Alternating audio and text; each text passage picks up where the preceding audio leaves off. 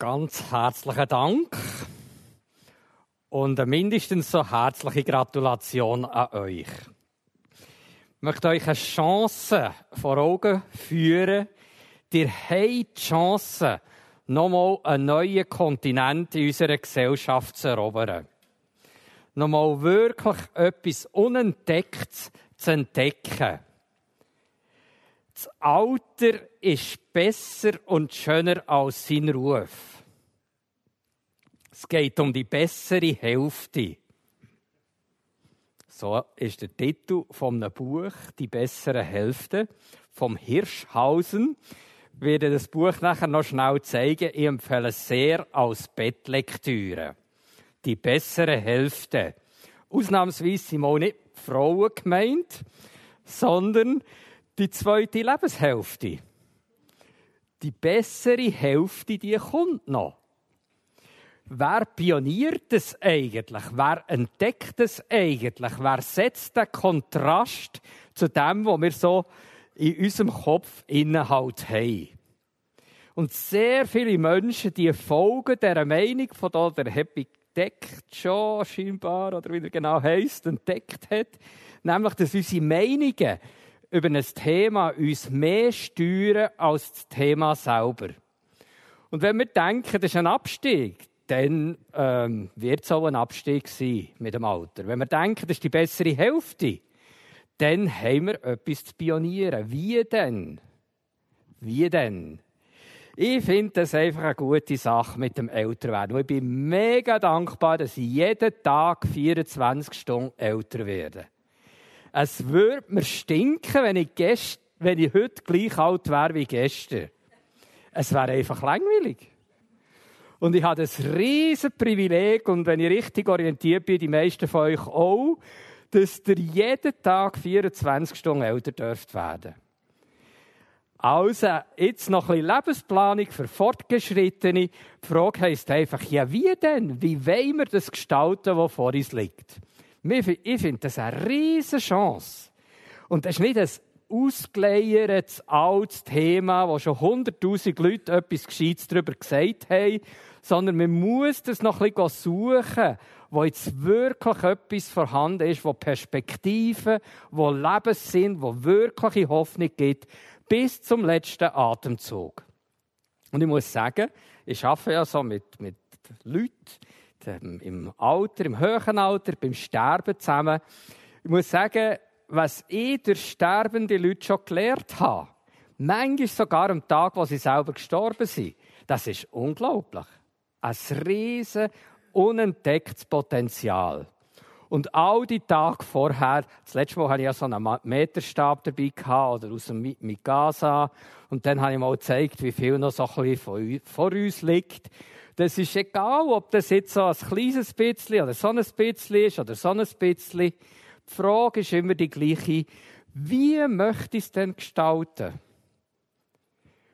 Und die Frage, die, die gebe ich euch. Die stelle ich euch. Wie möchtet ihr es denn haben? Und man kann nie früh genug anfangen, sich mit dieser Frage auseinanderzusetzen. Wie möchte ich es denn?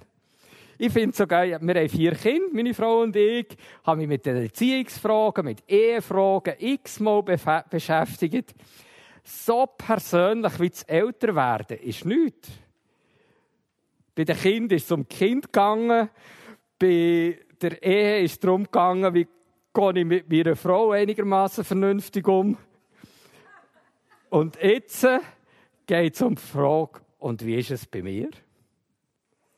Eine riesige Chance, diese Frage mir dürfen stellen, wenn ich nochmal die vier oder acht oder zwölf oder 30 Zentimeter Leben vor mir habe. So ganz auf die Schnelle, dann können wir ein bisschen warm laufen. Sagt doch eurem Nachbar, eurem Nachbar so ganz schnell zehn oder zwölf Sachen, wieso älter sein äh, was die Vorteile sind vom Älterwerden. Also auf die Schnelle 10 oder 12 Sachen, die die Alten besser können, jetzt formuliere ich es richtig, die die Alten besser können als die Jungen. Also, nur etwa 30 Sekunden, das längt für 10 oder 12 Sachen. Also, ich merke, ihr habt ganz schnell gemacht und die 10, 12, 15 Sachen ganz schnell gesagt. Wäre hochinteressant, wir können in der ganzen oben jetzt über die Vorrechte von uns in der besseren Hälfte uns unterhalten. Ich habe noch ein paar wenige Sachen auf die Folie hier. Einfach, wenn ihr es nachlesen wollt. Das sind jetzt nicht nur Meinungen von irgendwelchen wenigen Leuten, sondern soziologische Untersuchungen, was die älteren Leute wirklich besser können. Nebst dem, dass in der Regel mehr Frieden, mehr Ruhe, mehr Umsicht von ausgeht. Im Überblick und Weitblick, im Herstellen von Zusammenhängen, im sprachlichen Ausdruck, bei Schlussfolgerungen logisch statt aus dem Moment heraus, im Ja sagen zu widrigen Umständen, im Sehen vom Wald statt nur von den einzelnen Bäumen, im Suchen von langfristigen Lösungen bei anstehenden Problemen. Und vielleicht habt ihr die jetzt auch schon gesagt, dann könnt ihr jetzt noch die weiteren sechs bis acht Sachen, die euch in Sinn sind, hier drauf tun. Die Folie ist nicht im Heft, weil nicht ganz alle Folien im Heft Platz hätte gehabt, sonst hätte es ein halbes Buch gegeben. Aber das könnt ihr ja euch merken. Ich finde die Frage, was können die Eltern besser noch heilsam? Ich stelle mir selber manchmal die Frage, was können Sterbende besser als die 60- und 70-Jährigen? Und ich merke, auch dort wird ich fündig. Allerdings, die Voraussetzungen dazu sind ein bisschen, dass die Leute nicht nur reinrutschen, sondern dass die Leute ein bisschen vorher nachdenken, ja, wie möchte ich es denn haben? Ich sage nicht, man kann sagen, selber bestimmen, wie möchte man sterben. Aber wie möchte man in Umständen mit sich selber und dem Umfeld umgehen, wo vielleicht ungewohnt sind, wo widrig sind, wo schwierig sind. Das kann ich ab heute trainieren. Wie gehe ich mit schwierigen Umständen um?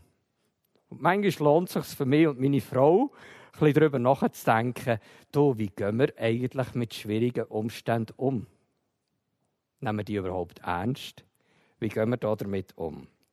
Also ein paar Beispiele, damit ihr ähm, ganz kurz euch ein bisschen erinnern könnt, die, die das letzte Mal und das vorletzte Mal dabei waren. Was ist eigentlich merkwürdig gewesen am ersten und zweiten oben. Also wo ihr dabei war, halt. Die, die nicht dabei waren, können das noch ein bisschen vertiefen. Was sind eigentlich die Vorteile vom Älterwerden? Aber die, die das letzte oder uns vorletzte oder das vorletzte Mal dabei waren, sollen wir ganz kurz hier bisschen sagen, was ist eigentlich merkwürdig an diesen beiden Öben.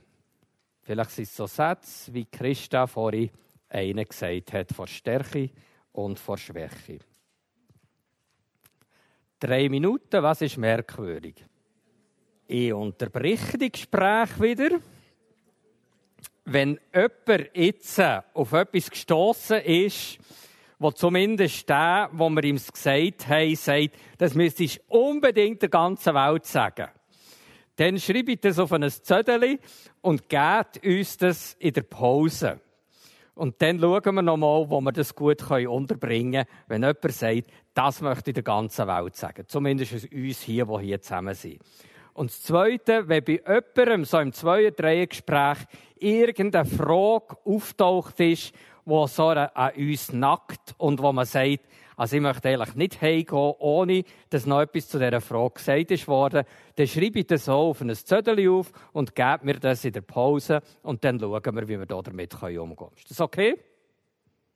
Dass wir doch immer ein bisschen hier auch im Gespräch sind.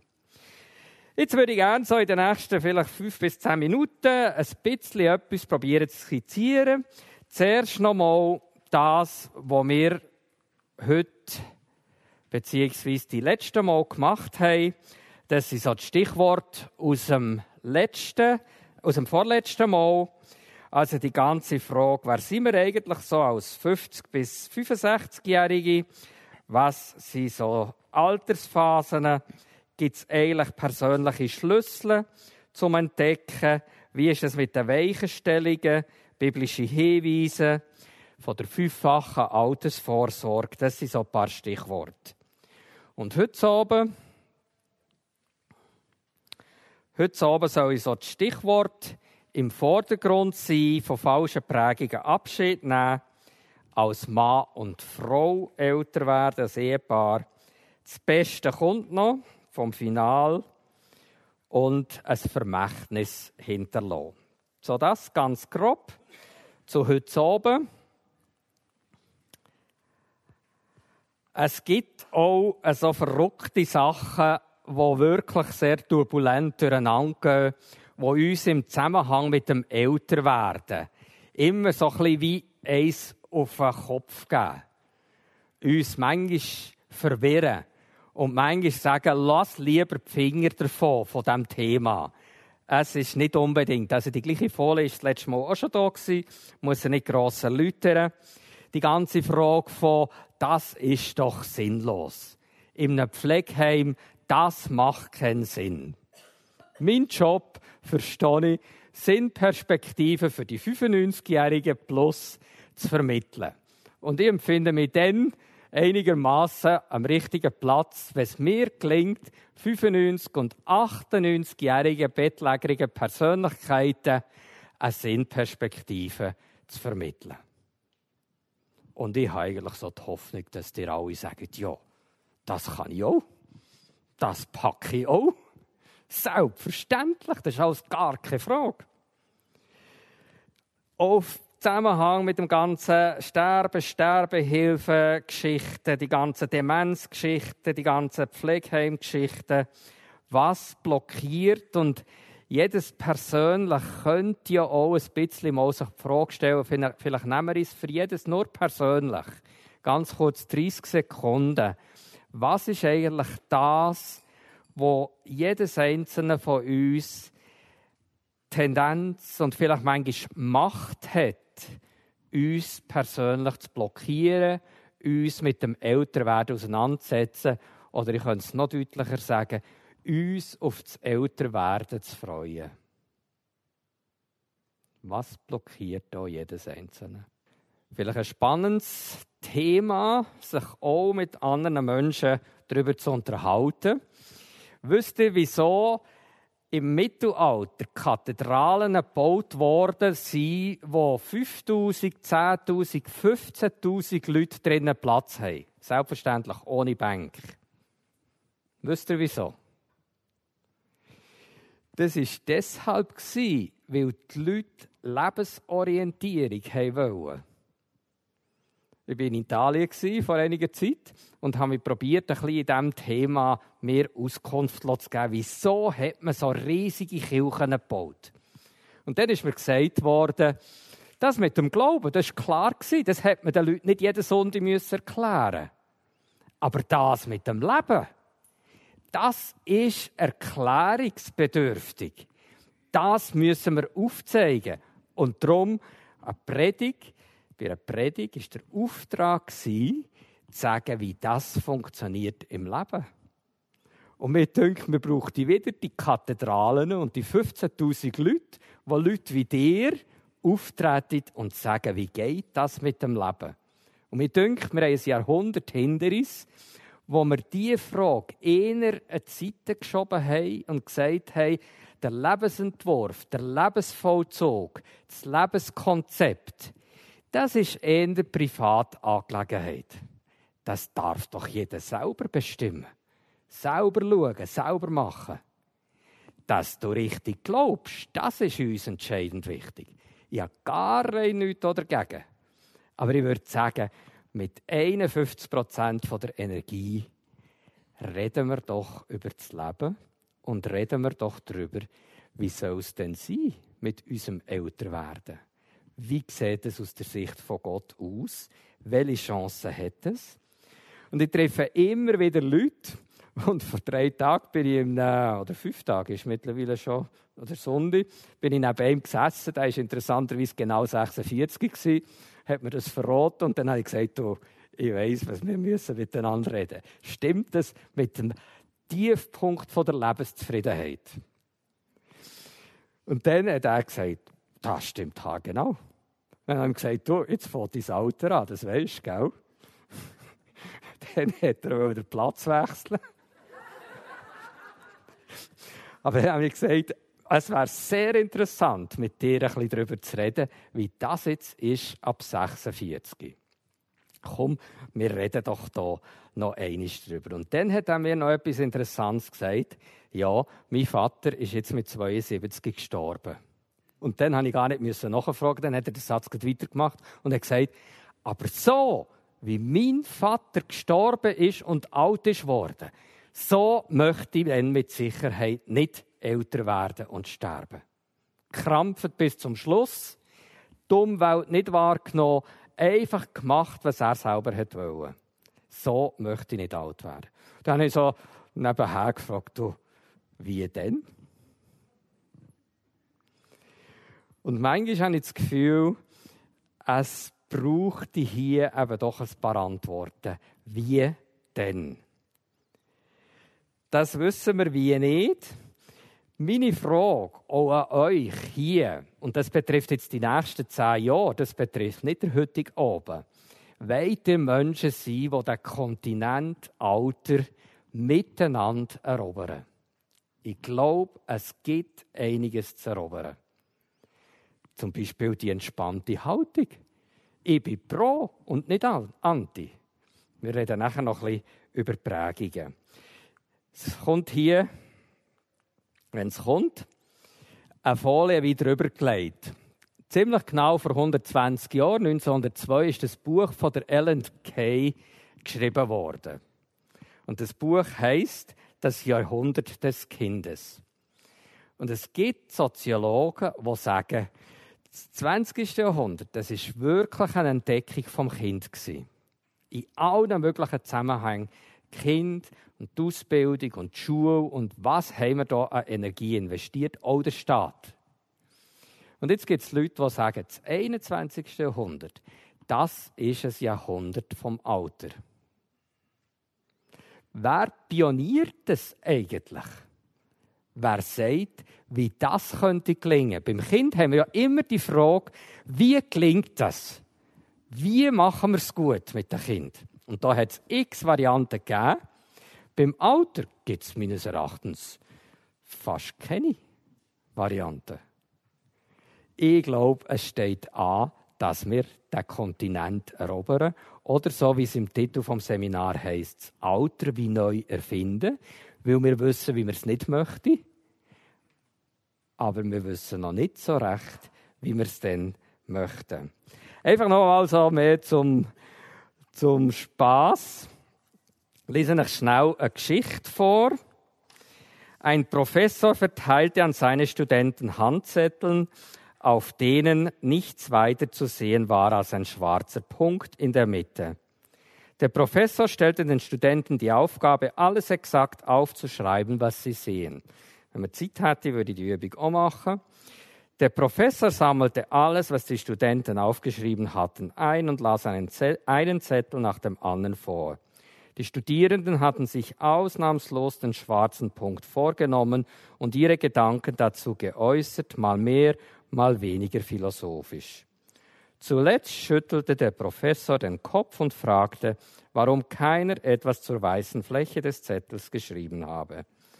Da niemand antwortete, meinte er, so sei es auch im Leben. Wir alle haben sinnbildlich ein weißes Blatt erhalten, haben aber meistens nur die dunklen Flecken im Auge. Diese seien im Vergleich zu allem anderen, was das Leben zu bieten habe, relativ klein. Wir sollten sie zwar wahrnehmen, aber sie nicht zum Kern unseres Denkens machen. Es fragt sich, welche Weisheit ihnen da vorgetragen worden ist. Sehen wir den schwarzen Punkt?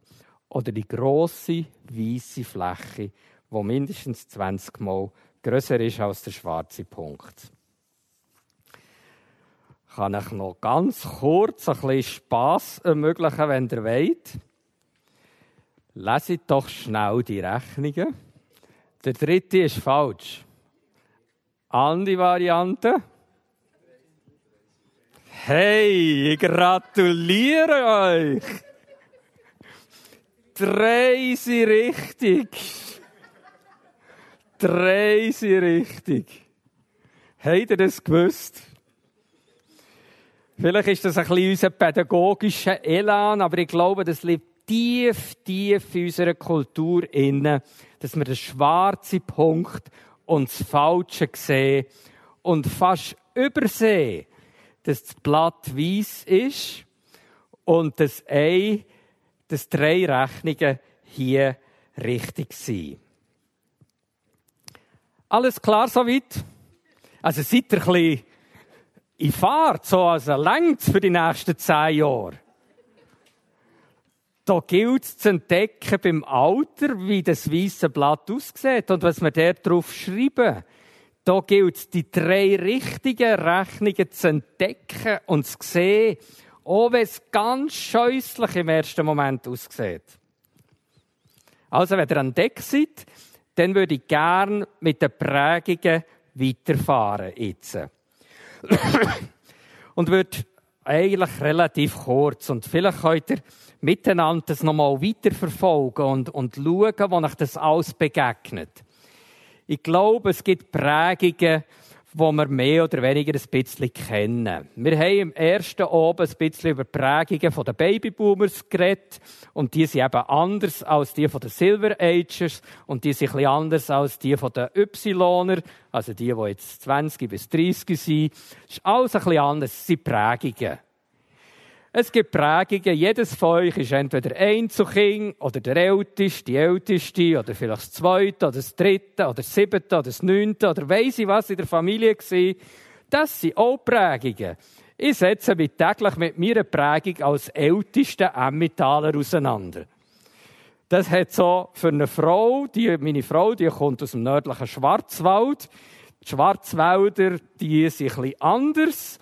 Und das ist, äh, das ist ein lohnenswertes Unternehmen, unsere Ehe, weil ähm, da entdeckt man so Sachen und vor allem nicht nur beim anderen, sondern auch bei sich selber.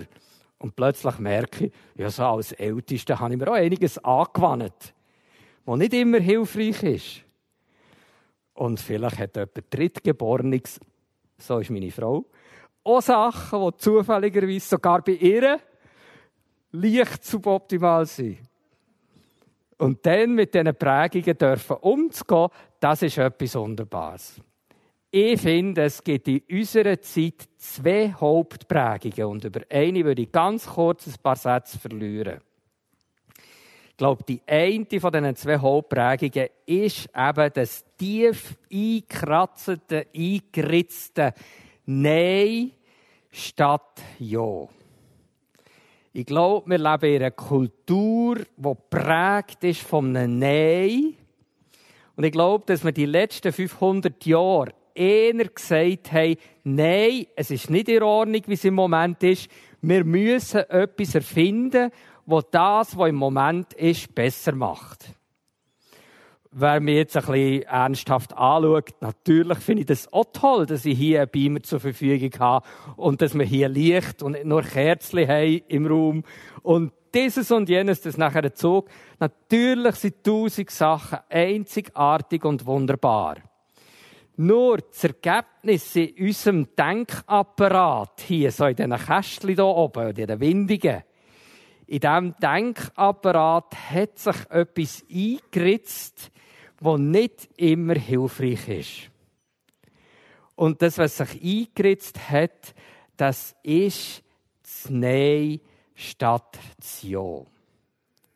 Ich glaube, dass Gott ein Gott vom Ja ist. Und wer da mehr wissen will, darf gerne springen in der Pause und sagen, das wollte ich jetzt aber genau wissen. Aber ich glaube, dass Gott vom ersten Moment an ein Gott vom Ja sagen ist. Sonst hat es nämlich längst aufgegeben mit uns. Gott ist ein Gott vom Ja. Und meine Frage ist, wollen wir nicht uns reinnehmen in das Ja? Und das Ja von Gott ist immer ein Ja auch zu Begrenzungen. Das Ja von Gott ist in besonderer Weise immer auch ein Ja zu Bedürftigkeiten. Ein Ja zu Schwächen. Ein Ja zu dem, was idealer könnte sein, aber es halt im Moment nicht ist. Und meine Frage ist, wollen wir uns nicht in die Liebhaberschaft hineinnehmen, auch zum Begrenzten, auch zum Schwachen, auch zu dem, was durchaus besser sein könnte, aber eben nicht muss besser sein. Und ich befürchte, dass wir auch in christlichen Kreisen manchmal die Tendenz haben, es müsste eigentlich alles besser werden. Das heisst, der Ist-Zustand ist nicht okay. Ich selber empfinde die wohltuendste Botschaft für Menschen über 50. Du darfst jeden Tag 24 Stunden älter werden. Du darfst dir das erlauben. Du musst nicht anti, sondern du darfst pro sein. Und darum finde ich das so herzergreifend, eine Initiative pro Aging und nicht eine weitere Anti-Aging-Geschichte in die Welt zu setzen. Der Kontinent ist durchpioniert, was man alles könnte machen. Aber das Pro, das Ja sagen. Und die große Frage ist, wie werden wir frei von dem Anti oder Nein? manchmal, ich glaube, ich habe das schon mal gesagt, hat die Lust mit denen, die jetzt 60, 70, 80 sind, mal die letzten 50 oder 70 Jahre auszuwerten, was haben wir eigentlich in die Welt gesetzt? Durch was sind wir eigentlich in unserer Gesellschaft auffällig gewesen? Und zwar jeder, ob er jetzt dem christlichen Glauben sehr nachsteht oder halb nach oder drei Viertel nach, ist mir gleich. Durch was bin ich eigentlich aufgefallen in den letzten 50 oder 70 Jahren? wenn ich mein Umfeld aus den letzten 50 oder 70 Jahren würde fragen, würde Ihnen auffallen, das ist ein Ja-Mensch oder das ist ein Nein-Mensch? Um es mal zuzuspitzen. Ich sage, weil Gott ein Ja hat, darum möchte ich um jeden Preis ein Ja-Mensch sein. Ich weiss, dass, dass ein paar Sachen ein schief gehen in unserer Gesellschaft, die letzten 50 Jahre schief gegangen sind. Und ich kann das euch wie ein Rohrspatz abbuchstabieren, von der Ehe ohne Trauschein über Schwangerschaftsabbruch bis zur Genderideologie und Homosexualität und weiss ich was alles. Bin ich ein Ja-Mensch oder bin ich ein Nein-Mensch? Und jetzt brauche ich eben hier nur noch das Alter dazu zu setzen. Bin ich da in dem, wo ich schon immer war, nämlich eher dagegen, bin ich möglicherweise, weil ich geprägt bin, auch da dagegen. Oder tue ich es dann privatisieren? Und ich merke, da besteht eine mega Herausforderung im 21. Jahrhundert. Wenn das das Jahrhundert der Alten wird sein, sprich ab 46-Jährigen, dann glaube ich, brauchen wir Ja-Menschen. Und ich würde euch ganz gerne hier nochmal, oder vielleicht ist es deutlicher in der nächsten Folie, dass die, die vorher ist abgedruckt, darum bleibe ich vielleicht besser doch bei der. Die, die ganze Frage vom können loslassen und mich fragen, was gewinne ich eigentlich durch das Nein sagen und was würde ich gewinnen durch das Ja sagen zum Alter. Ich persönlich finde zwei Fragen im Zusammenhang mit Prägungen immer sehr gut. Die erste Frage, was gewinne ich eigentlich durch diese Prägung? Und was würde ich verlieren, wenn ich diese Prägung aufgeben würde? Also Gewinn und Preis. Gewinn und Kosten. Was gewinne ich und was verliere ich? Und es gibt eine Reihe von Menschen, die viel gewinnen, wenn sie so gegen das Alter vorgehen. Ganze Industriezweige gewinnen viel. Aber jetzt sind wir ja hier zusammen, weil wir uns ganz persönlich fragen wollen. Was gewinne ich durch das Nein sagen zum Alter?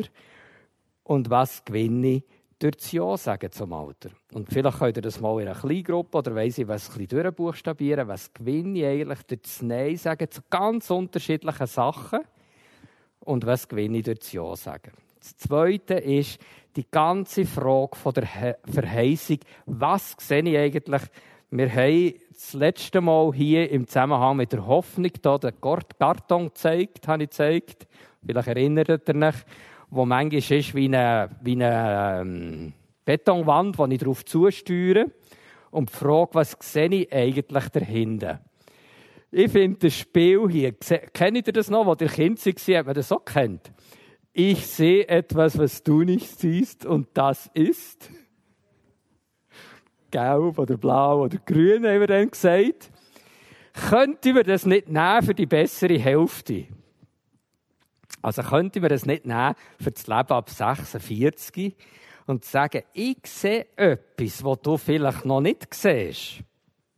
Und das ist rot einisch. Also könnte man richtig spielerisch angehen. Was sehen wir eigentlich für unser Älterwerden? Und ich würde es noch auf einer Ebene tiefer sagen. Was sehen wir eigentlich für unser Leben vor dem Tod? Und was sehen wir für unser Leben nach dem Tod? Und wer da drinnen verankert ist, wer da drinnen fest ist, das würde ich sagen, das ist ein Mensch mit Zukunft. Ich würde fast sagen, das ist einer, der wirklich in der Zukunft daheim ist. Das ist einer von morgen. Und jetzt könnt ihr ein bisschen doof fragen, wollt ihr Leute von gestern oder wollt ihr Leute von morgen sein? Die meisten sagen mir, sie möchten eigentlich lieber nicht von gestern sein. Das Problem ist, wenn man dann fragt, ja, was machst du, damit du einer von morgen bist? Was siehst du denn für morgen? Dann wird es manchmal auch bisschen dürftig. Und darum finde ich jetzt das Spiel hier, ich sehe etwas, was du nicht siehst. Und das ist einzigartig, wunderbar. Die ganzen Verheißungen von Gott für das Leben vor dem Tod und das Leben nach dem Tod, das Leben vor dem Untergang dieser Welt und nach dem Untergang dieser Welt. Hey, da könnte man schwärmen. Die ganze Nacht wäre ich morgen beim Morgen noch dabei. Nur zum Schwärmen von dem, was Gott vorschwebt für die verschiedenen Zeiten. Kann ich mich ein bisschen anstecken? Und dann sage ich einfach noch die dritte Knackfrage im Zusammenhang mit dem Prägungen aufgeben, Prägungen ein bisschen zu revidieren. Ich glaube nicht, dass wir völlig anders können werden innerhalb von kurzer Zeit, aber das dritte Geheimnis scheint mir zu sein, das Geheimnis, wo wir jemandem das Recht geben, dass er in unser Leben hinein darf reden. Ich muss sagen, ich bin unglaublich dankbar, dass ich das Prinzip vor etwa 35 Jahren entdeckt habe. Es ist ja blöd, wenn wir einander reden. Weil ich weiss, mit weiss ich wie viel Wahrscheinlichkeit, dass ich, wenn ich einem anderen jetzt sage, du, also, so wie du dich heute angelegt hast, das ist ein bisschen äh, ausbaufähig, dann wird er schauen, ziemlich viel Distanz zu mir zu gewinnen. Also einfach so drin zu reden, ist eine kleine heikle Sache. Und so, das Phänomen, das kenne ich wahrscheinlich nicht, das kennt man nur im wilden Osten von der Schweiz. Wahrscheinlich. Und in Bern ein bisschen nicht. Aber das mit der Beleidigung. Oder kennt man das in Bern auch so? Also, kann man euch beleidigen? Ich finde, dass noch relativ viele Leute beleidigbar sein. Dem kann man vorbeugen, indem ich sage, los, mit diesen zwei Leuten oder mit diesen drei Leuten, da haben wir die Erlaubnis, einander wirklich reinzureden. Sag mir bitte, sage ich zu diesen zwei, drei Leuten, sag mir bitte, wenn ich ein Nein-Mensch bin. Weil ich einfach sage, das ist nicht mir angemessen, ein Nein-Mensch zu sein. Ich möchte, wenn Gott ein Ja-Gott ist, ein Liebhaber vom Leben, auch vom schwachen Leben, dann möchte ich auch ein Liebhaber vom Leben sein. Auch ein Liebhaber vom schwachen Leben. Und dann ist es wie logisch, dass ich ein Liebhaber vom Alter werde. Und das erstaunt manchmal die Leute, wenn, ich so, wenn sie so meinen, sie müssen etwas zu mir sagen. Dann ähm, sagen sie manchmal, ja, und die bekommen immer Kurven noch auch aus dem Schlimmsten irgendetwas Schönes zu sehen. Das ist nicht meine Ideologie. Aber hinter einem Vorhang von so vielen Menschen, wenn ich ein, zwei Vorhänge ziehe und manchmal einen dritten und einen vierten, dann merke ich, dass praktisch bei jedem Mensch etwas Wunderbares vorkommt. Und da dazu habe ich ein Ja. Und das möchte ich haben. Ich möchte nicht etwas, was schwierig ist, einfach ein bisschen zurechtreden, dass das schön ist. Die Leute wissen von mir, dass ich, dass ich klar weiss, älter werden enthalten ganz viele heikle Angelegenheiten. Aber das ist nicht alles. Wenn ich den Vorhang ziehe, kommt etwas vor. Hey, einzigartig. Genügt es zu den Prägungen? Also, erstens, fragt nach, was gewinnt ihr eigentlich durch euer Nein? Ich bin ziemlich überzeugt, dass wir durch das Nein sehr viel weniger gewinnen als durch ein Ja. Zweitens, was schwebt Gott vor? Vor dem Tod und nach dem Tod. Und drittens, da ist noch ein bisschen aufgeschrieben. Und drittens, wer darf mehr drin reden? Und wenn das unser Ruf ist, dann habe ich gar nichts dagegen. Wenn der Bund morgen schreibt, hey, da haben sich 100 Leute getroffen und die lassen sich einfach ins Leben reden und die haben sogar Freude am Älterwerden. Ich finde das eine Nachricht für einen Bund. Oder? Oder Berner Zeitung, oder wie heissen die Blättchen? Hier, irgendwie, das Thuner Tagblatt, oder das Bieler Morgenpost, oder weiss ich was. Also, Prägungen loswerden. Ich bin ein Liebhaber davon, Prägungen, die ich nicht so gerne habe, die dann auch loszuwerden. Hey, wie ist das mit Mann und Frau? Ich finde es genial, dass ihr entweder oder seid. In der Regel. Manchmal gibt es auch Angleichungen und manchmal schon nicht. Aber ich finde es so nett, wenn Leute fragen, werden eigentlich Frauen anders alt als Männer? Oder viele Angehörige fragen mich das etwa, die sterben Frauen anders als Männer? Und ich muss sagen, vielleicht ziehe ich solche Fragen an, aber ich muss sagen, ganz bestimmt. Nicht immer, aber da gibt es andere Schwerpunkte. Und mein Vorschlag ist, damit ihr wieder ein bisschen aktiv werden könnt, mein Vorschlag ist, dass wir jetzt die Seite, glaube ich, 6 aufschlagen. Ist das richtig? Als Mann und Frau, als Ehepaar älter werden.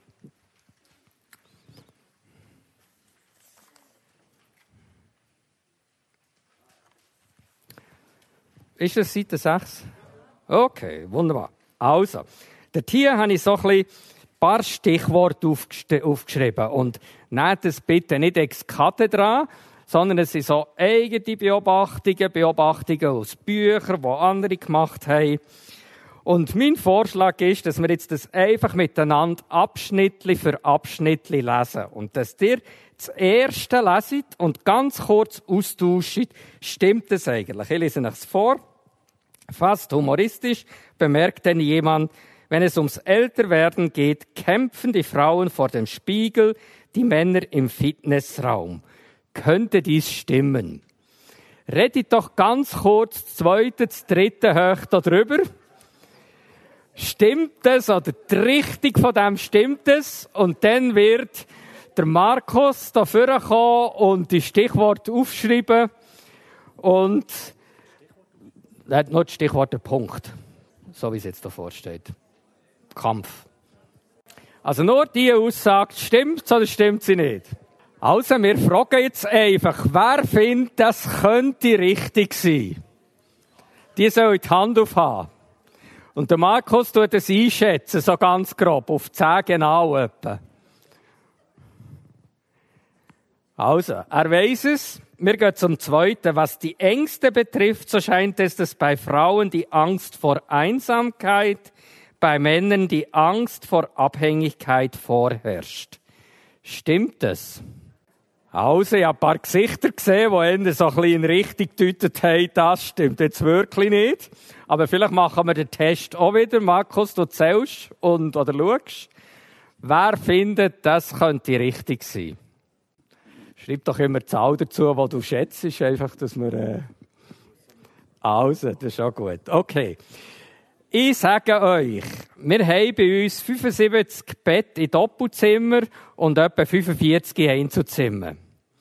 Männer in Doppelzimmer zu bringen, das ist sehr schwierig. Frauen in Doppelzimmer ist zu bringen, ist auch schwierig. Aber frage sie nach vier Wochen. Und meine Erfahrung ist, ich könnte nach aus x Freundschaften, die entstanden sind, dank Doppelzimmer, entstanden sind, das ist einzigartig. Und mir scheint es wie äh, eine, eine, eine Grundtendenz zu sein, einer, wo ich, wo ich sehr schätze bei den Frauen, hey, die Sozialen. Männer beklagen sich dann, dass sie den ganzen Tag im Einzelzimmer vorne bei nicht angezündetem Licht hocken und manchmal ein bisschen versauern. Ich sage das jetzt alles nicht einfach nur zum Beurteilen, sondern meine Frage, die dahinter steckt, vielleicht sage ich das zwischen Ihnen, die heisst, wie können wir uns helfen, mündig mit diesen ganzen Einseitigkeiten, die wir vielleicht haben, jedes mehr oder weniger, mit dieser ganzen Einseitigkeit umzugehen. Und zwar mehr mit unserer eigenen Einseitigkeit, aber auch gegenseitig mit der Einseitigkeit voneinander. Zum Beispiel die Frage, die jetzt dann, glaube ich, kommt mit der Abhängigkeit, äh, äh, Angst, äh, nein, da haben wir in diesem Punkt eben gehabt, Angst vor Abhängigkeit. Nach meiner Beobachtung und auch ein paar anderen Leuten, die Angst vor Abhängigkeit bei Männern scheint mir wesentlich grösser zu sein als bei Frauen. Jetzt, wie lernen wir gute Männer? Es wäre jetzt interessant, wenn wir Frauen rausschicken hier und uns ein Halbstündchen würden schenken, wie sind wir Männer bisher mit Abhängigkeiten umgegangen? Nicht nur von der Abhängigkeit von der Frau, das sind wir sowieso, aber vielleicht auch von ein paar anderen Abhängigkeiten. Wie gehen wir eigentlich mündig mit Abhängigkeiten um? Wer da drinnen gut trainiert ist, der kann sich richtig aufs Pflegeheim freuen. Das Reden über das Älterwerden fällt offensichtlich den Männern schwerer als Frauen. Männer, darüber habe ich noch nie nachgedacht. Frauen, wann endlich kann ich wieder mal mit einer Freundin über das Leben reden? Stimmt es? Oder könnte es sein, dass auch bei Männern substanzielle Überlegungen vorhanden sind, so ganz still und heimlich? Redet mal wieder untereinander. Stimmt es, der Punkt, oder stimmt er nicht? Ganz grob über den Daumen. Also, der Markus schaut schon wieder rein in unsere Mitte und zählt intuitiv die Hände, die in der Höhe sind. Also, es könnte eine Tendenz richtig sein. Nächster Punkt. Alter hat mit äußeren Verlusten zu tun. Was wollen Frauen, was Männer in keinem Fall verlieren? Finde ich immer eine ganz spannende Frage. Was ihr nicht verlieren? Vermutung. Während Frauen ungern Verluste in ihrem Erscheinungsbild hinnehmen, nehmen Männer nur schwerlich Verluste im Bereich Status und Leistung hin. Stimmt es? Jetzt eine kleine verrückte Frage. Aber es ist meines Erachtens hochinteressant und ich glaube, die Beobachtung stimmt. Aus vielen Untersuchungen auch, habe ich nicht nur von mir. Frauen haben Freundinnen, Männer, Töchter. So zumindest könnte man den Eindruck gewinnen. Stimmt das? Markus, kannst du schnell schauen, bevor die sich alle geeinigt haben, so ganz spontan, wer findet das richtig oder kennt es oder weiss das? Also das, was hier aufgeschrieben ist auf Seite ähm, 6. Ähm, Frauen haben Freundinnen, Männer Töchter. Es ist interessant, Silvia Eschbach, vielleicht kennt ihr die, habe ich ja schon erwähnt, aus der Coop-Zeitung, die hat ja das Buch geschrieben, Willkommen im Club. Älter werden für Anfänger und älter werden für Anfängerinnen. Also für Männer lese ich wenigstens das Männerbuch. Und der drinnen sind mindestens vier Beispiele beschrieben von Männern, die geschieden sind und schwärmen von ihren Töchtern. Und ich habe das nachher ein bisschen für mich übertragen und so. Was habe ich eigentlich für eine Beziehung zu meinem Kind? Und ich merke, das ist eine flotte Sache mit meiner Tochter.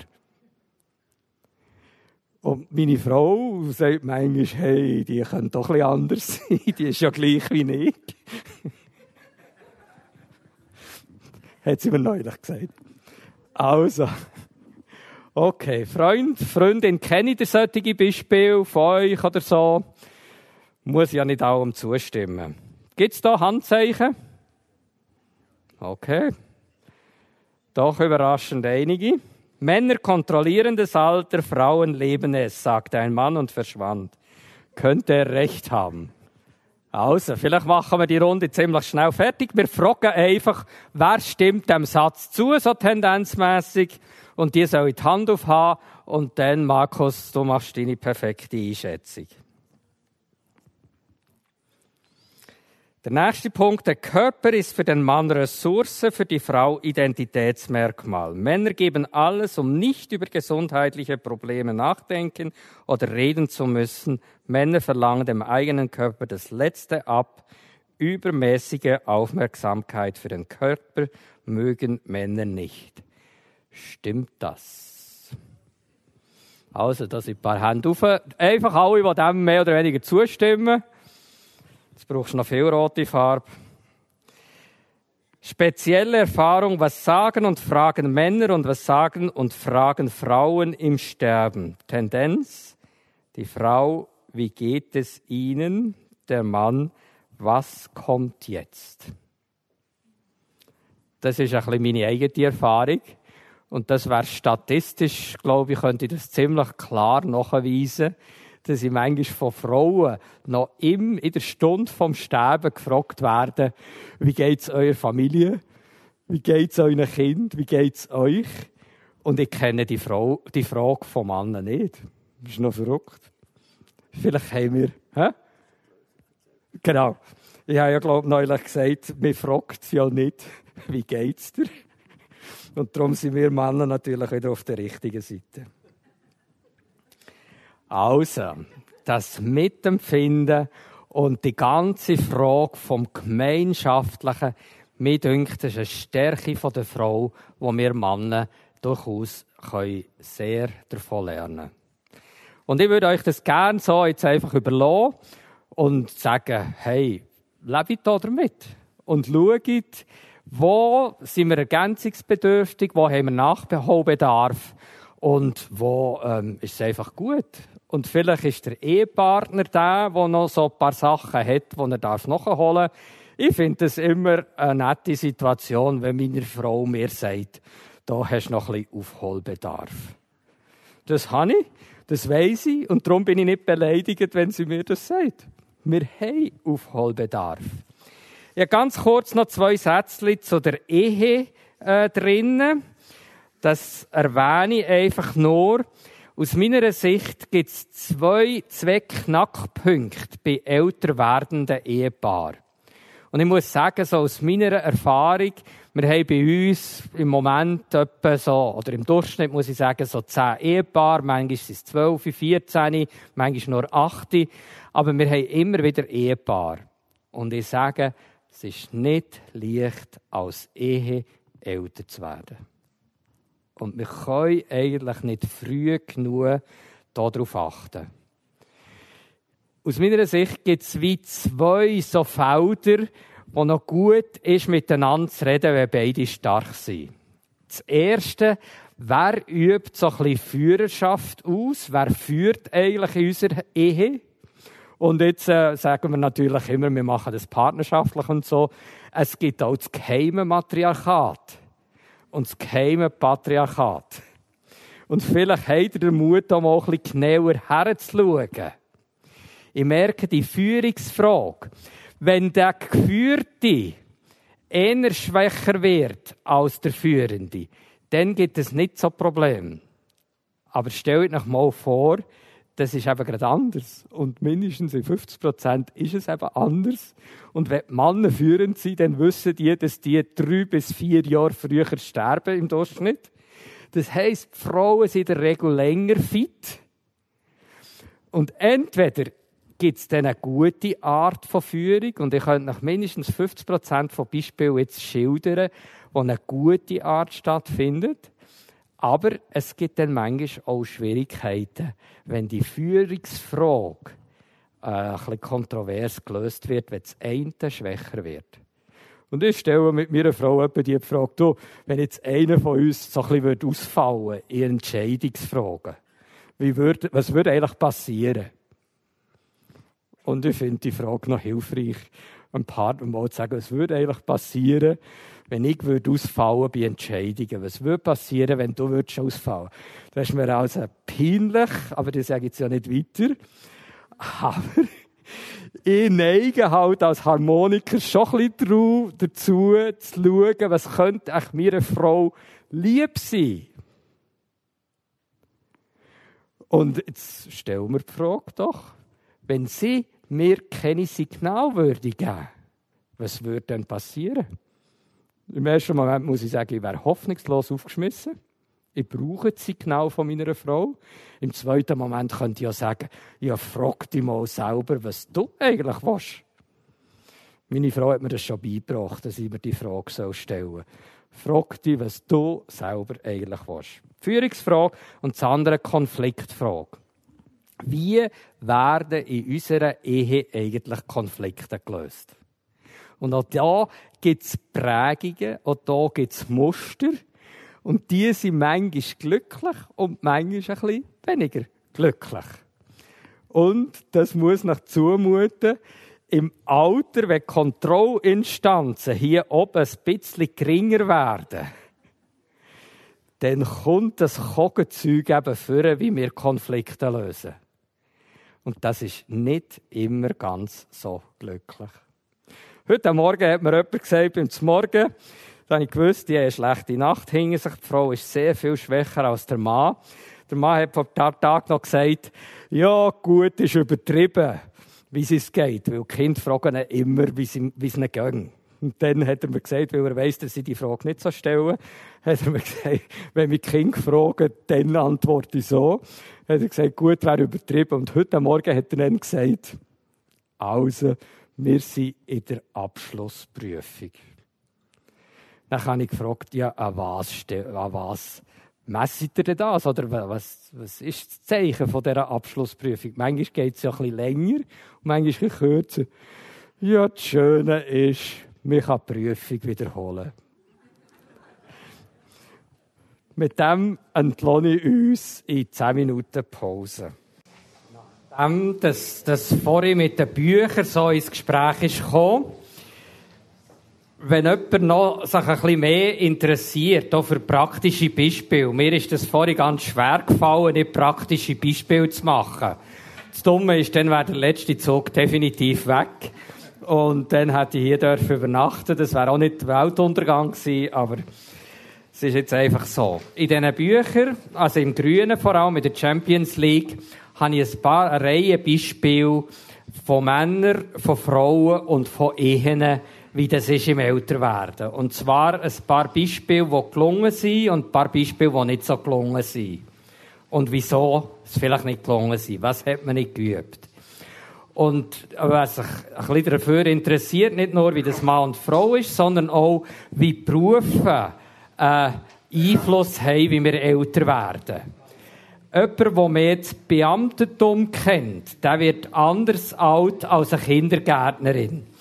Und eine Apothekerin wird anders alt als ein Verkäufer. Und ein Manager wird anders alt als ein Bauer. Und das sind so jetzt ein paar Beispiele, die ich probiert habe zu beschreiben. Oder Polizist übrigens, falls es unter euch Polizisten gibt. Das finde ich hochinteressant, mit Polizisten über das Älterwerden reden.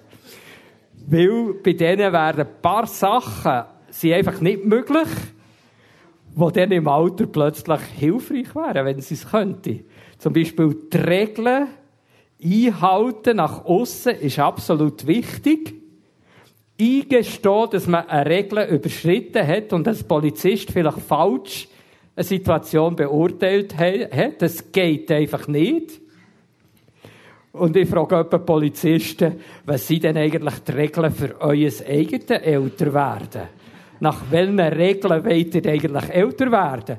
Das sind ganz spannende Gespräche. Und mit dem Apotheker, wo jedes Tablettchen muss richtig sein, weil es hätte nie dürfen, ein falsches Tablettchen rausgeben. Es ist noch interessant, wenn er plötzlich da Fehler machen. Also, übrigens noch so eine Vorbemerkung, wenn wir schon dran sind. Ihr wisst, dass man heute nicht mehr von Senioren redet, schon gar nicht von Jungsenioren. Unser Sohn macht bei der UBS Praktikum. Bei der UBS und ich habe mir sagen, auch bei der CS, Credit Suisse, redet man jetzt von der Super-Gen.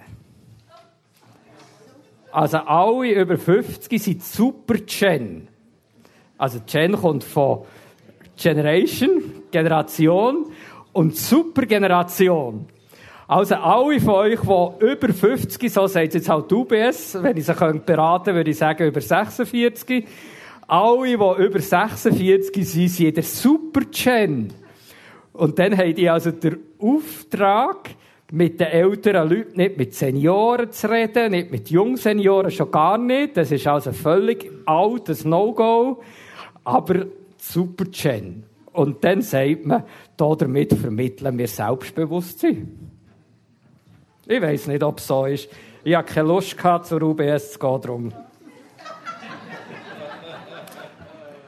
Also, ich lade euch ein, nochmal so ein bisschen Endspurt zu machen und nachher wäre ich froh, also relativ kurz, jetzt bis etwa 4 ab 9, die zwei Themen vom Final. Das Finale. Kommt ein bisschen von der Champions League. Ich habe nach dem ersten oben so vier Grundbilder gezeigt, wie man das Alter auch kann, ähm, bildlich darstellen kann. Also vielleicht erinnern sich einige an Oldtimer. Also mein Oldtimer-Auto. Vielleicht könnte man sagen, das Alter ist wie mit einem Oldtimer zu fahren. Ihr wisst, was die wertvollsten Autos sind. Nicht BMW, nicht Mercedes, sondern Oldtimer. Und wer so einen richtigen, schicken Durchschwung hat, der ist möglicherweise viel mehr wert als ein neuer BMW. Oder das mit dem Garten, oder das mit der Wanderung, oder weiss ich was. Vielleicht erinnert ihr euch daran. Das vom, ähm, vom Wettkampf, gerade auch vom Fußball zur Zeit, die Woche, war ja wieder Champions League. IB ist leider nicht mehr so ganz dabei, aber sie sind ja in den Startlöchern, hoffen wir für nächstes Jahr wieder bei der Champions League dabei zu sein. Im Wettkampf gibt es zwei Sachen, das sind einfach No-Gos. Das geht nicht. Kein Schiedsrichter kann sich erlauben, ein Spiel, das könnte ich endlich haben, ein Spiel vorzeitig abzubrechen. Also am Mittwoch hat Liverpool gegen München, Bayern München gespielt. Und Bayern München war die letzte deutsche Hoffnung. Weil sonst sind ausser der Euro Europa League alle deutschen Clubs draussen, hingegen vier englische drin. Das geht einfach nicht. Jetzt stellt euch mal vor, der Schiedsrichter hat zehn Minuten vorher abpfiffen. Das geht einfach nicht. Oder wenn IB am Wochenende spielt, fragt nochmal, der Schiedsrichter, vielleicht hat er Beziehung zu ihm. Der, der muss entscheiden, der wird nicht zehn Minuten früher abbrechen. Das Spiel hat einen Höhepunkt. Der Schiedsrichter darf auch nicht einfach 20 Minuten länger spielen. Sonst würde die Zuschauer ausflippen und die Spieler und der Trainer sowieso. Also, jedes Spiel hat einen ganz bestimmten Moment, wenn es zu Ende geht. Und jetzt wisst ihr natürlich schon, was ich sage. Ich glaube, dass wir auch vom Alter so dürfen, und ich würde sagen, wenn wir Lebensbejahr und Lebensliebhaber sind, dann ist das im Alter ganz genau gleich. Ich glaube, dass wir weder auf die eine noch auf die andere Seite mehr ein Recht haben, in die Speicher zu greifen. Und ich glaube einfach, dass wir auch hier drinnen, bei der Sterbehilfegeschichte, nicht in das Nein dürfen verfallen, sondern in das Ja zum Leben. Und ich warte noch darauf, dass wir eine Gegenbewegung haben in unserer Gesellschaft innen, von Lebensbejahr, wo plötzlich einer sagt, der Mitglied ist bei einer Sterbehilfeorganisation, ich gebe meine Mitgliedschaft ab, aus lauter Liebe zum Leben aus lauter Ja zum Leben. Nicht, weil er gegen Sterbehilfe ist. Das wäre jetzt wieder die Prägung vom Anti. Sondern weil er das Leben so sehr liebt, dass wir nicht in die Speichen greifen. Ich habe hier drin ein paar Zitate aufgeschrieben zur beliebigen Lebensverlängerung. Vielleicht kennt ihr das, vielleicht kennt ihr auch den Harari. Der hat Harari Homo Deus. Darf ich fragen, wer das gelesen hat? Uh, ich bin ein bisschen enttäuscht von den Berner hier. Es hat zwar 600 Seiten, aber die ersten 100 Seiten solltet ihr lesen. Das ist wirklich spannend. Und ein Kapitel von dem heisst, die letzten Tage des Todes. Das Recht auf das Leben ist das höchste Recht, das wir haben können. Und darum ist dem der grösste Kampf anzusagen, nämlich dem Tod. Der Harari sagt, es gibt für einen Wissenschaftler nichts Reizvolleres, als Grenzen vom Tod rauszuschieben, beziehungsweise den letzten Tag vom Tod zu erwarten. Und alles daran zu setzen, dass der letzte Tag vom Tod doch kommt. Es gibt Leute, die sagen, der Tod muss zur Option werden und nicht zum Schicksal. Ihr findet zwei, drei Zitate in diesem äh, Zusammenhang. Wenn ihr wollt, dann kann ich euch gerne noch 20 oder 30 weitere schicken.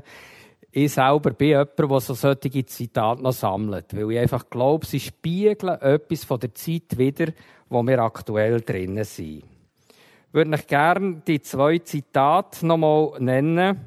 Vom, oder, nein, zuerst ein Zitat von Dietrich Bonhoeffer.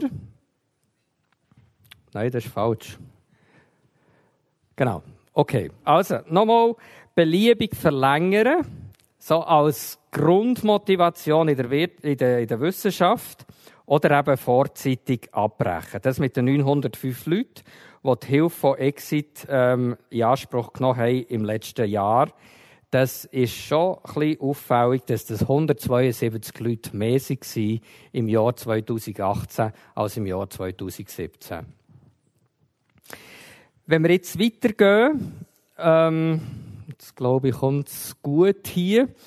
Der Markus Leser, das ist ein Berner, und zwar Cura Viva in der, ähm, in der ähm, Geschäftsleitung, ist er Mitglied. Er hat hier ein paar Sätze drin. Ich möchte gerne von dem, was abgedruckt ist, der letzte Satz ähm, lesen. Heime sind, keine, sind kein Wartesaal des Todes, sondern Lebensräume für die letzte Etappe des irdischen Lebens. Ich würde fragen, könnte man nicht sagen, Wartesaal des eigentlichen Lebens? Und ich merke, dass ich bei einem gewissen Prozentsatz von unseren Leuten, dass das eines der tröstlichsten Worte ist, das ich ihnen sagen kann, hey, ihr seid im Wartesaal zum Leben. Und jetzt merke ich, was für einen schlimmen, schrecklichen Ruf unsere Heim haben. Und wenn ich zu etwas ermutigen könnte, dann gehen wir doch rein in die Heim und verstehen die Heim als Wartesaal zum Leben. Und vermitteln das. Und nicht aus Aktivismusgründen, wo wir jetzt irgendetwas müssen verändern und dem Heim sagen, dass sie schlecht machen. Im Gegenteil dass wir reingehen und einfach rein durch unsere Präsenz das Leben repräsentieren und sagen, das Leben soll um sich greifen. Und ich wünschte jedem von uns jede Woche ein Gespräch mit einem Menschen von einem Heim. Und ich bin überzeugt, dass ihr innerhalb von einem halben Jahr sehr verändert seid. Bevor ich noch in der Buchhandlung war und habe ein Buch gefunden, das ist noch ganz nett, von einem, der gesagt hat, ich will ein Jahr lang mit 90-Jährigen zusammen äh, Kontakt pflegen. Kontakt mit 90-Jährigen auf dem Buchdeckel. Es sind schon 20 Bilder von diesen Leuten, die er ein Jahr lang mit ihnen zusammen gelebt hat und mit ihnen Kontakt hat. Und er sagt, er sei völlig verändert, seit er diese Beziehungen hatte. Ich glaube das so. Und das andere Zitat, dann das Zitat hier von Bonhoeffer, ob wir jung sind oder alt, das ist hier kein Unterschied. Dass das Leben erst anfängt, wenn es hier aufhört, dass alles nur Vorspiel ist vor dem geschlossenen Vorhang, das sollen Junge und Alte bedenken. Warum haben wir denn solche Angst, an den Tod zu denken?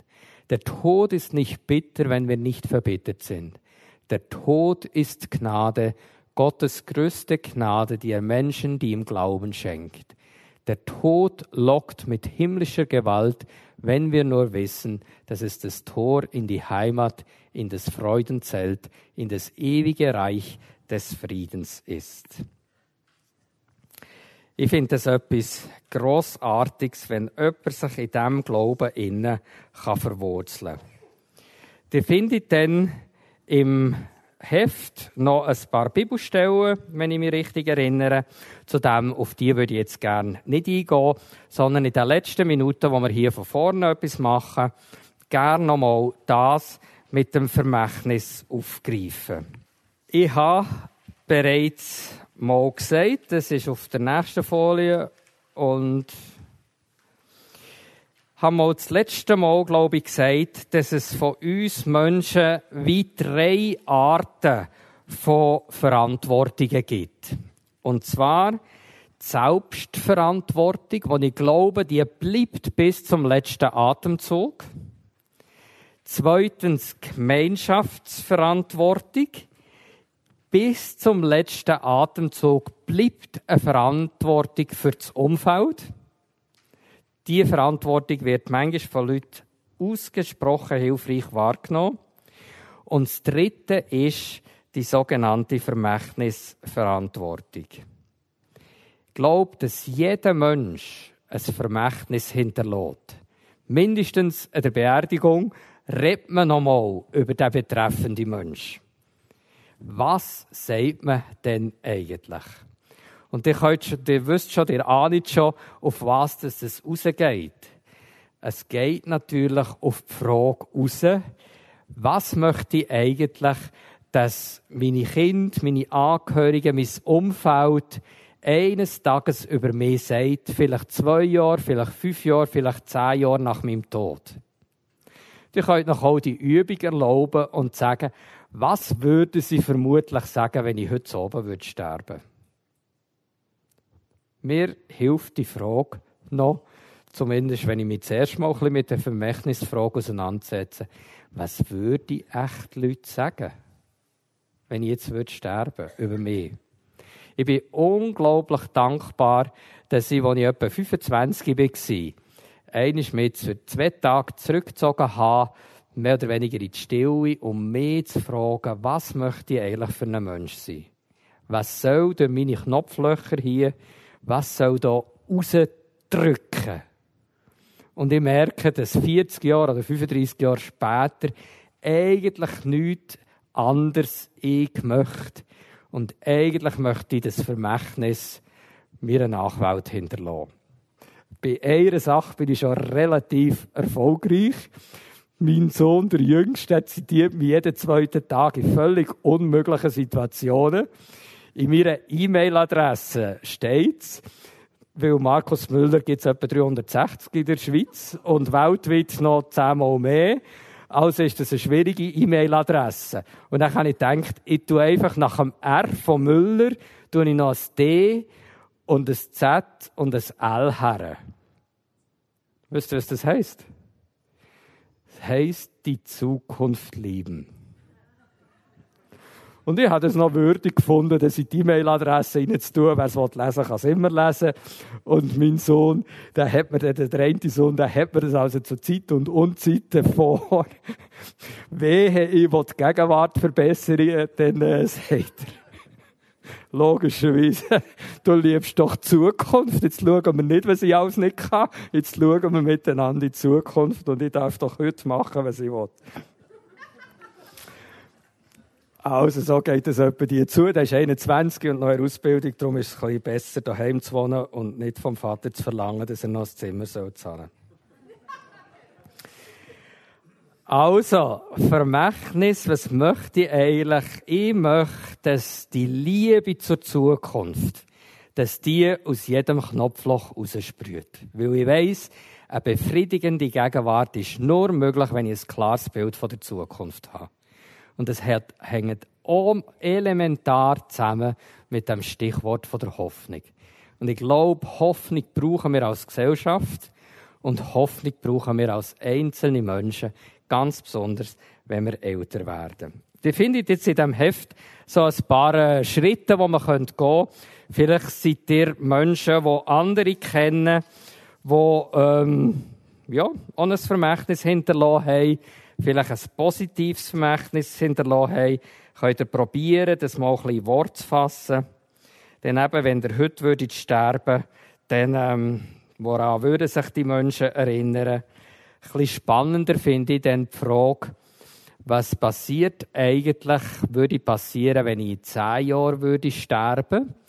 Und was würde ich jetzt unternehmen, dass ich in 20 Jahren zu dem könnte stehen, was die Leute in 20 Jahren über mich sagen?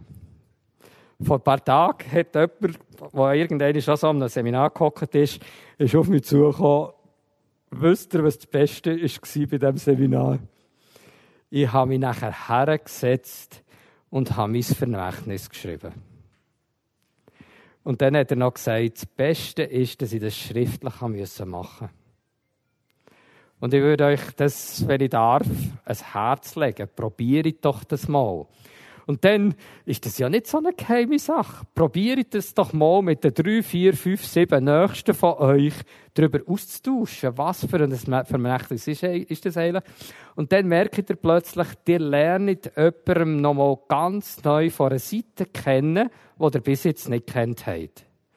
Und wenn es ganz gut geht, sagen die sieben Leute, die vielleicht zu einer Kleingruppe von euch gehören, hey, wir helfen einander in den nächsten zehn Jahren oder zehn Monaten dass das, was du gern möchtest, dass in deinem Vermächtnis steht, dass du das so lernst zu leben.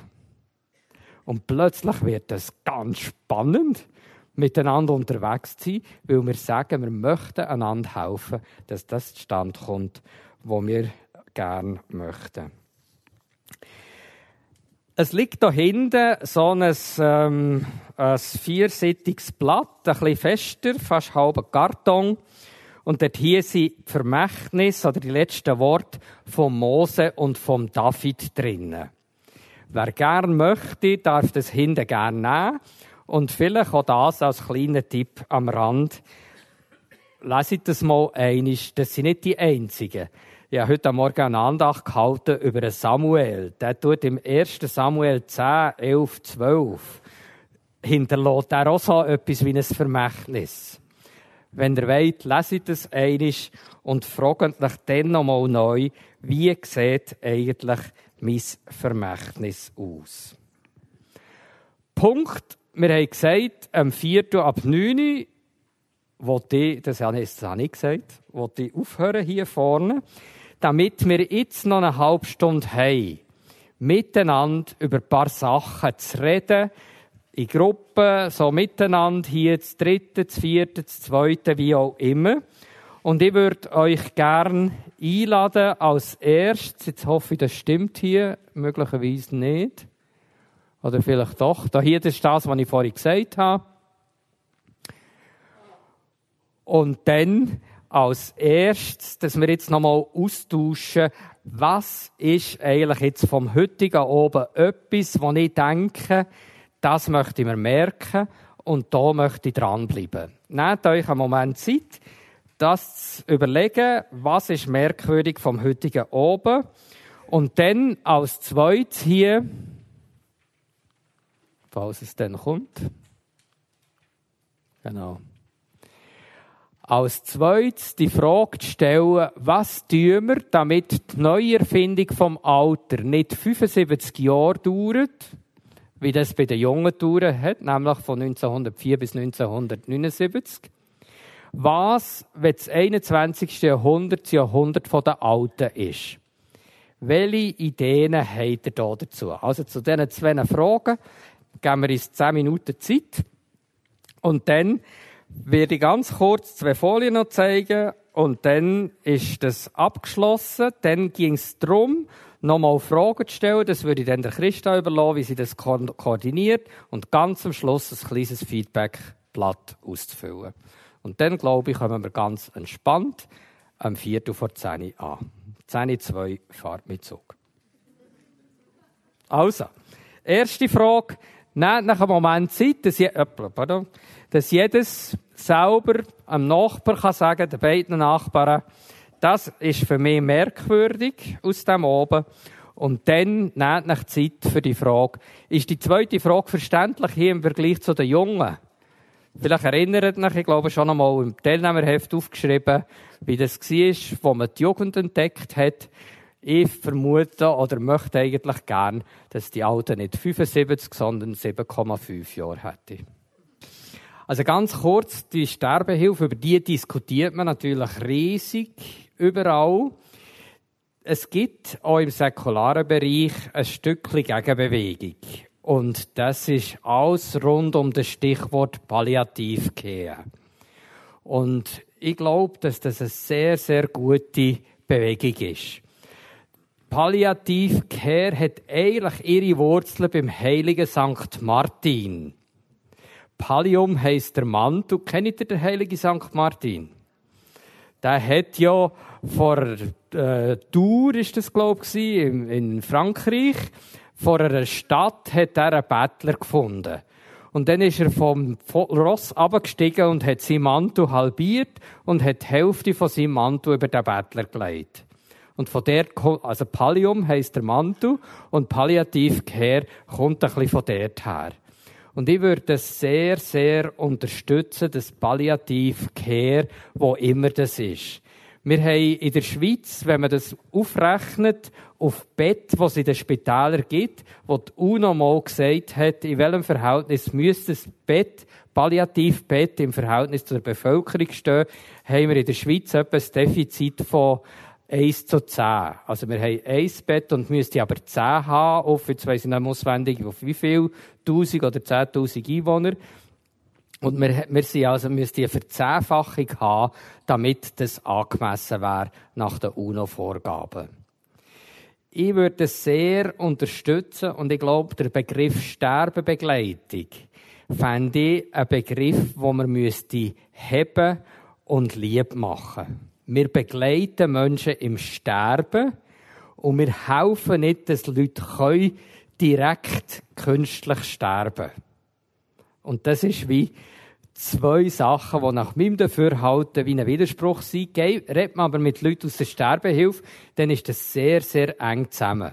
Und auf der Webseite von Exit findet ihr das mit Palliativcare äh, total.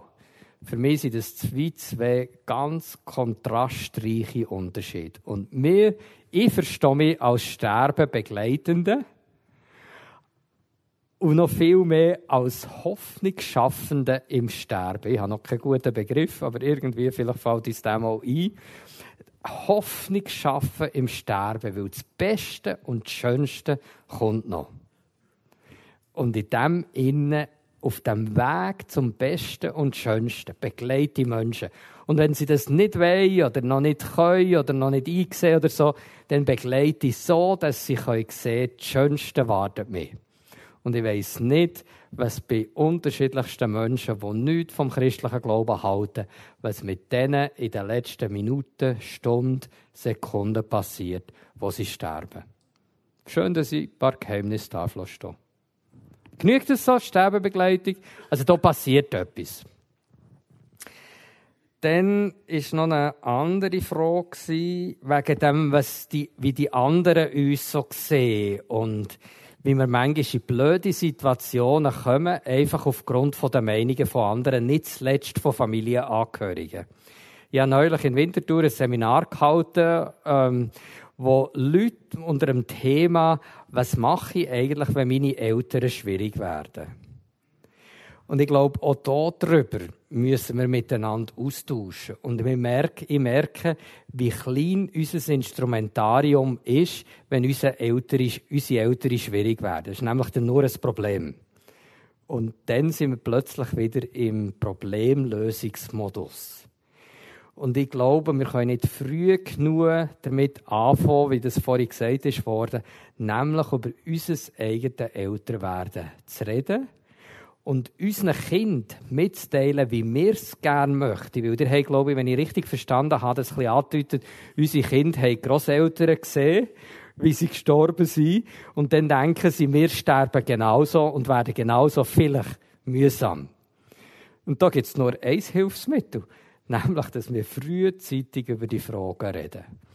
Und ich finde das auch, also das ist nicht ein Projekt, aber das ist einfach eine Selbstverständlichkeit, dass wir unseren Familien, mit unseren Söhnen und Töchtern, wenn es geht, mit unseren Eltern über die Frage, wie werden wir eigentlich älter und wie möchten wir sterben. Und Projekt, das ist noch vielleicht das Letzte, was ich, was ich sage, ich liebe das mit dem Projekt. Das, was ich ein bisschen sicherstellen mit diesen Öbeten hier. Mein Professor in Fribourg, der hat Heilpädagogik studiert, der Montalta, der war 74 Und ich glaube, ich weiß nur noch einen Satz, den er gesagt hat. Es gibt nichts Praktischeres als eine gute Theorie. Das ist der Satz, den er immer wiederholt hat. Was will er sagen? Theorie heisst ja wörtlich übersetzt ein Bild haben. Es gibt nichts Praktischeres als ein gutes, jetzt könnte ich sagen, ein wahres und richtiges Bild vom Alter zu haben. Und ich würde sagen, wenn wir das geschafft haben, dass wir von richtigen Bildern ausgehen, vom Leben vor dem Tod und nach dem Tod, dann werden uns Projekte wie die Männerarbeit oder wie gemeinsames Wohnen, gemeinsames Wohnen drückt ja nur aus, wie wollen wir gemeinsam älter werden. Ich habe vielleicht jetzt ein bisschen viel darüber geredet, wie die persönlich älter werden. Aber ich finde das eine super Frage, wie wollen wir denn gemeinsam älter werden? Und das hat mit dem Wohnen zu tun. Und darum äh, wünscht uns, wenn wir also Theorie klar haben, weil es gibt nichts Praktischeres als eine gute Theorie, wenn wir das klar haben, dann los mit unserem Projekt. Und ich würde eigentlich jetzt am liebsten erwarten, dass so die nächsten zehn Jahre, also wenn ich dann mit dem Stecker oder mit dem Rollator wieder einmal auf Bern komme, dann, dann höre ich so, was da ausläuft in Bern und ich bin richtig stolz, dass ich selber ein Berner bin. Christa sagt wegen der Folie, ein paar Sachen stehen im Teilnehmerheft. Ich habe heute auf der Fahrt hier noch ein paar Sachen ergänzt, die wir in Winterthur machen. Wir haben ja so eine Homepage, wo ihr vielleicht, wenn ihr Lust habt, auch noch drauf gehen Das ist www.initiative-pro-aging. Also das Pro-Aging höre ich dir sofort raus. Initiative-pro-aging was wir so ein bisschen probieren, auch in Winterthur zu machen. Und hier sind wir im Moment dran, ziemlich systematische Kurse anzubieten. Wo wir die Themen, die wir jetzt teilweise ein bisschen gestreift haben, so in sechs, sieben Einheiten, wo wir vielleicht Freitag oben, Samstag morgen werden machen, wo wir das einfach relativ systematisch uns schulen.